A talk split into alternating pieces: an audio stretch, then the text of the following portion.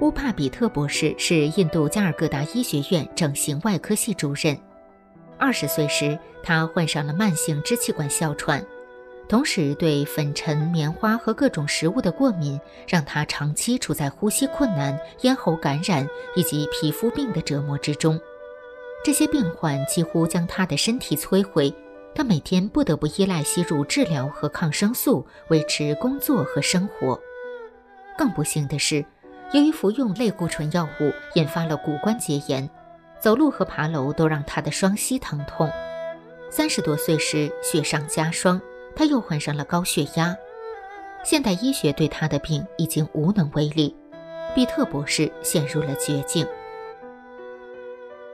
直到二零一一年十月，一位朋友向他推荐了法轮大法，才使他的人生有了转机，亲身经历了生命中最难以置信的奇迹。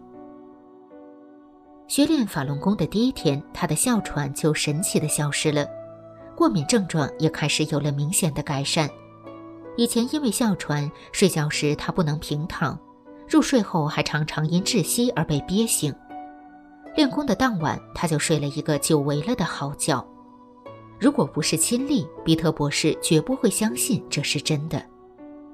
练功几个月后，他的膝盖不再疼痛，走路爬楼都行动自如。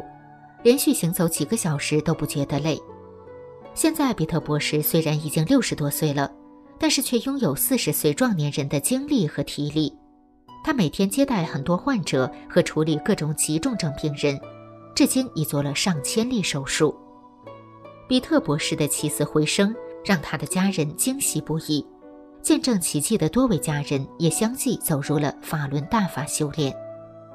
比特博士不仅获得了身体的健康。同时，在生活工作中践行真善人的准则，赢得了同事和学生的赞佩。一次，比特博士系里有五位学生参加专业考试，因评分有误，作为系主任的他向学生诚恳地道歉。这件事让同事们非常惊讶。从前那个自负和易怒的比特博士不见了。他说：“法轮大法让我谦逊了很多。